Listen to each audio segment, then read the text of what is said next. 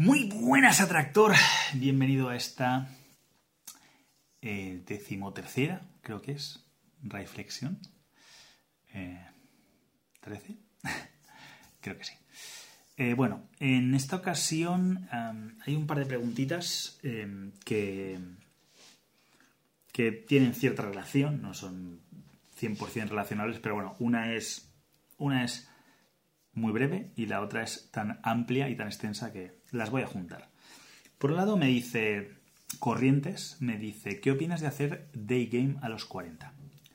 Vale, por un lado opino que day game mm, no me gusta el, término porque estamos hablando español, castellano, llámalo como lo quieras llamar, entiendo que español, eh, y aunque allí, allí donde eres tú, Corrientes, pues hay mucha corriente, mucha influencia eh, americana, norteamericana, em, se llama juego diurno, ¿vale? O sea, hablemos, hablemos español, un poquito.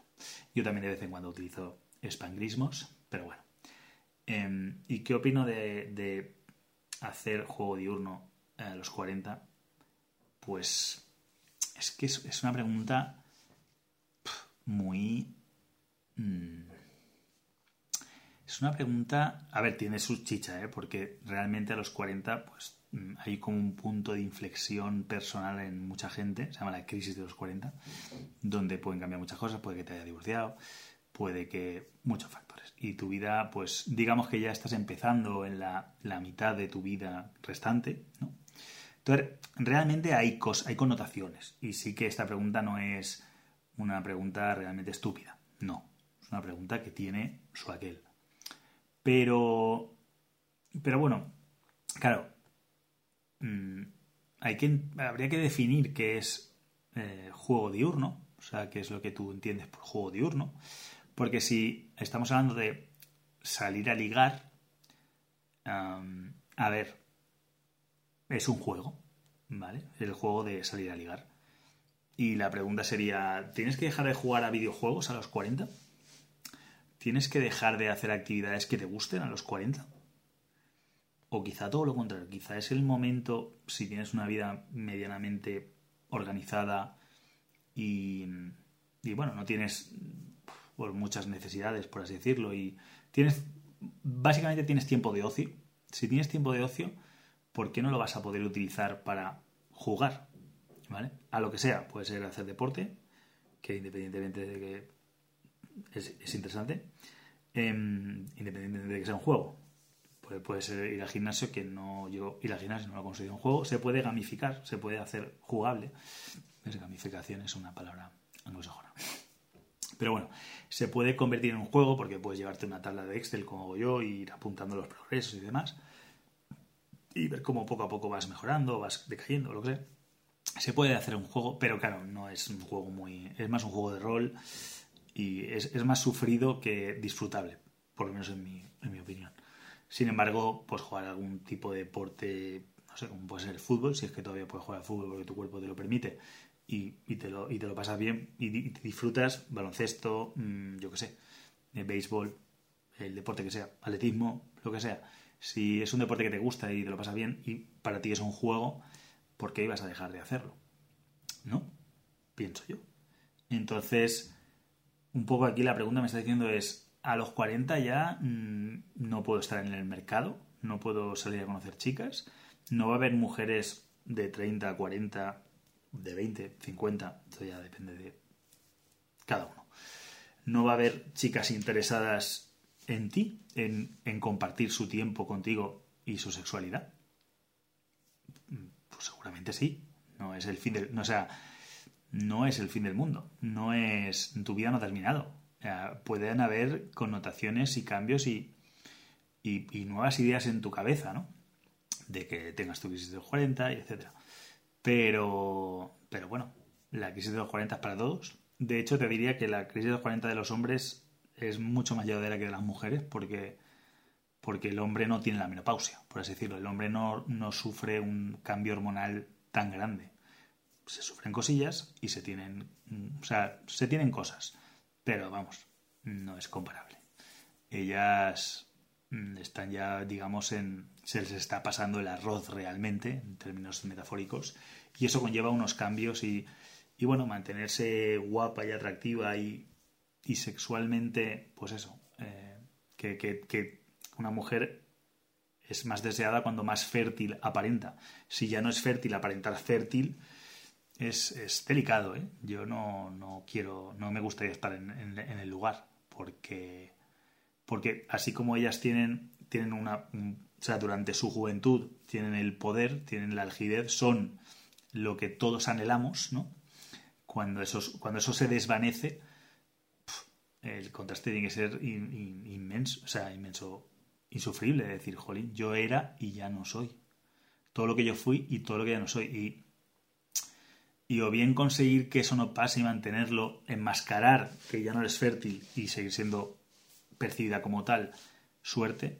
Pero si no lo consigues, que aún así si lo consigues, pues jolín, por lo menos puedes seguir siendo mujer, femenina, sentirte deseada, etc. Pero si eso desaparece, pues el contraste debe ser, buah, puede ser muy, o sea, esa crisis sí que es una crisis, sí que es una crisis. Lo nuestro al final no llega, o sea, es crisis, pero vamos. Como el tema de los dolores y demás. Eh, parir tiene que ser, ni me lo imagino. Eh, y los hombres aguantamos ciertos dolores y todo lo que tú quieras, pero parir no sabemos lo que es. Y no lo quiero saber tampoco. Pues bueno, un poco lo mismo, ¿no? Um, entonces, eso. Hacer, salir a conocer chicas, estar sexualmente activo, etcétera, a, los 40, a partir de los 40, pues tú, sabrás. Yo creo que, ¿por qué no? Si realmente es algo que quieres hacer, no te sientas mal por hacerlo. Si eres, si tienes 40 y pico y te gustan las de 20, pues bueno, va, hay, hay un, cambio generacional, ahí hay, hay, muchas resistencias a todos niveles, pero bueno, siempre va a haber alguna chica de 20 que le guste a los hombres de 40 y pico, sobre todo si el hombre es atractivo y se mantiene bien, y bueno, eh, que siempre hay un roto con un descosío, ¿vale? Pero... Mmm, por tu pregunta parece como dices, ¿te parece bien? Por supuesto, me parece bien siempre y cuando te parezca bien a ti, lo hagas y lo hagas a gusto y, aportes pues diversión, porque al final es un juego al, resto de participantes. En este caso, si son chicas, pues a las chicas, por supuesto. Y luego me dice Arthur, eh, gran vídeo y excelente reflexión. Eh, se refiere a lo de precisamente a lo de day game versus juego diurno y seducción versus atracción.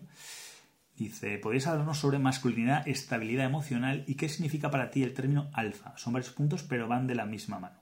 Van de la mano. Gracias, un saludo. Vale, son términos que van de la mano, como lo que acabo de comentar antes, de, de seguir eh, jugando a partir de los 40. Pero vamos, eh, masculinidad, pues dícese de una actitud, una forma de ser que tiene un humano, ¿vale? Y en este caso la masculinidad se define por por tener, eh, por ir más a objetivos, por tener, mmm, eh, por, por, estar a gusto con las cosas. De hecho, pues programar es algo bastante masculino. Crear, crear, crear cosas, ¿vale? Crear objetos, crear maquinaria, inventos, ingeniería, tiende a ser algo más masculino y de hecho las mujeres que están en esa rama tienen masculinidad en ese aspecto, ¿vale? Que no está mal.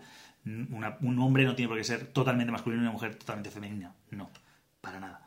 Una persona es una persona tiene su sexualidad, o sea, puede nacer hombre o mujer en cuanto a los órganos eh, genitales, pero luego tiene su personalidad y la personalidad puede tender hacia una conducta más masculina, una conducta más femenina en muchísimos campos.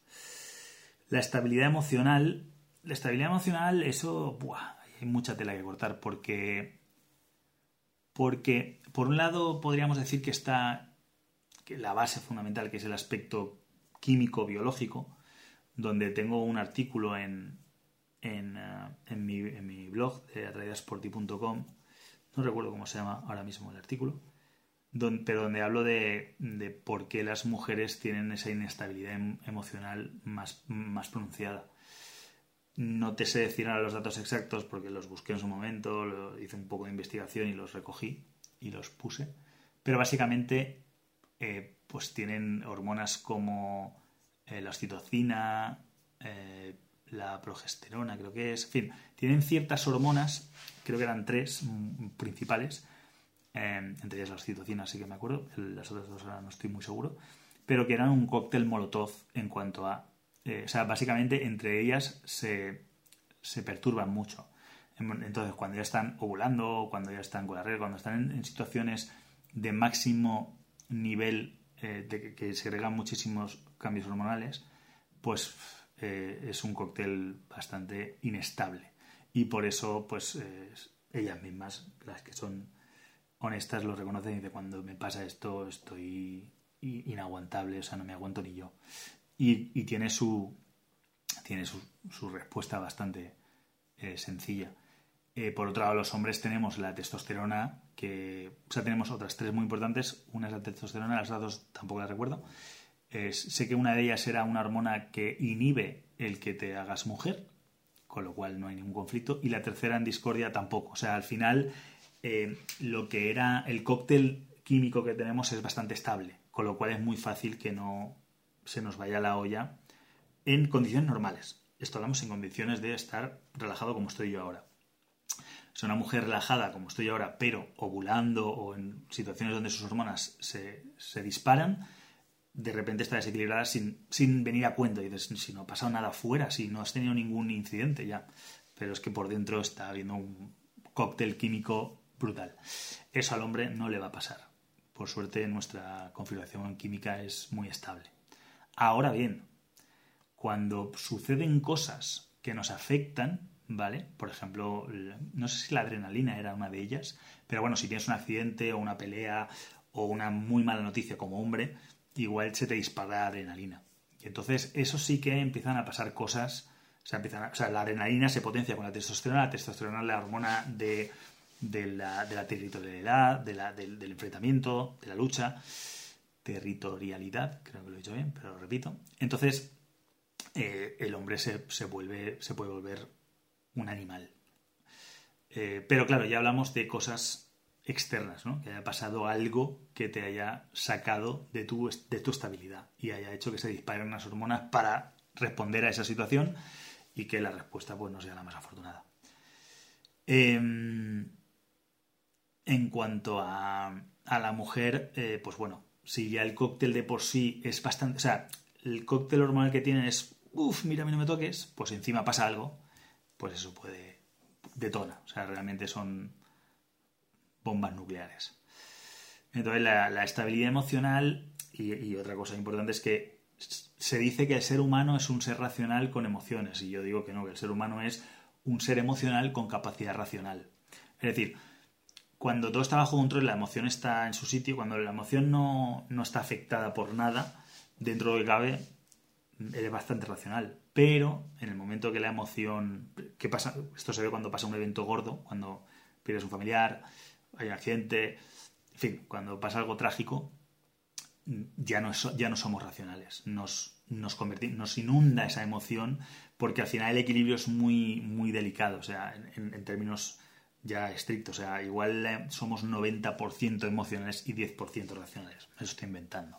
Pero mientras esa emoción está calma, y no se le ve como el mar, pues la ves ahí calmada y dices, esto no es nada, tú te piensas que todo es tierra y que ese 10% que tienes de control es el 100% porque lo estás controlando y estás estable. Pero cuando la mar entra en, tempestad, te das cuenta de que la tierra es muy pequeñita, que te abruma, que te puede llevar por delante y que, que no es fácil de gestionar, ¿no? Entonces, bueno, eh, la estabilidad emocional mm, hay que, bueno, hay que entenderla, hay que aceptarla, hay que conocerse y aún así, pues bueno, se te va a llevar por delante en muchas ocasiones porque es que es, es incontrolable en muchos casos y es muy poderosa. Lo importante es que, a pesar de que, de que sea muy poderosa y que te inunde, pues que no llegues a hacer cosas de las que luego te puedas arrepentir. Eso es lo importante. Y luego, ¿qué significa para mí el término alfa? Bueno, alfa para mí el término alfa, y hablando así, yo entiendo que me preguntas en cuanto a el macho alfa, ¿no? O el alfa de la manada y tal. Eh, bueno, alfa es, creo que es una letra griega, ¿no? Es la, primera alfabeto. Y significa algo que, es, que, empieza, ¿no? Es un principio. Entonces, en términos de mm, en términos de, tribus, de lo que sea, eh, de relaciones personales, pues alfa implica el que está, el que tiene el control, el que, el que decide, al que todo el mundo sigue, de alguna manera, ¿no? El que, el, en este caso, el, influyente, ¿no? O el gobernante, o como sea. Pero bueno, eh, luego ahí, en temas de programación, la versión alfa es la primera versión que se hace, que es usable, que ya te puedes empezar a hacer una idea de lo que está pasando, pero que le queda mucho por hacer, que todavía no es ni siquiera beta, que sería el siguiente paso, y desde luego no está terminado. ¿no? Entonces, tanto un programa como un videojuego, como, muchos proyectos, eh, si están en, alfa, es que están en desarrollo, pero ya hay una, ya es una versión que ya te puedes hacer una idea de, que, por dónde van los tiros, pero, pero es, no está terminado y está por, por hacerse. Entonces, solo con esas, bueno, con esas tres cosas que te he dicho, ¿no? Primero es una letra, creo que del alfabeto griego. No estudio griego, no sé, no sé si estoy, me estoy equivocando, yo creo que no. Luego es en, jerarquías, se suele entender como el que está por encima, el líder. Em, pero luego en proyectos es una versión mínima viable, o sea, realmente con eso no vas a ningún lado, pero ya te puedes hacer una idea. Así que realmente le queda le queda un montón. normalmente es una versión para que la gente lo pruebe, encuentre errores, eh, los vaya comentando e incluso una vez estás viendo algo materializado que ya empieza a tomar forma, se te pueden ocurrir ideas nuevas, ¿no? Decir, ostras, pues esto no lo habíamos pensado, pero molaría añadir esto. Y entonces lo vas añadiendo, ¿no? Entonces, eh, pues eso. Fíjate que de, la alfa, de alfa en cuanto a mm, jerarquía social frente a alfa como proyecto es totalmente lo contrario. Una cosa es el tope y la otra cosa es lo mínimo. Entonces, bueno, término alfa eh, y seguramente tenga más acepciones. Estas son las que entienden para mí, las que entiendo yo. Entiendo yo para mí. Madre mía. en fin, pues nada, espero que estas reflexiones eh, os hayan venido bien, tanto a ti, Arthur, como a eh, Corrientes. Y bueno, Comentadme, like, fundidlo, qué os ha parecido. Estoy cada vez más chocheo, chocheo cada vez más, tema mayor ya no sé lo que digo. o bueno, sigo diciendo cosas mm, que salvables, decentes. Soy un puto genio y solo digo perlas, solo salen diamantes por mi boca. sea como sea, bueno, eh, os, leo en los comentarios. Muchas gracias por, por participar cada día aquí. Y lo que siempre suelo decir, mucho ánimo más energía y que de los resultados no deseados de tus decisiones, ya sabes, tomes excelentes conclusiones. Hasta mañana.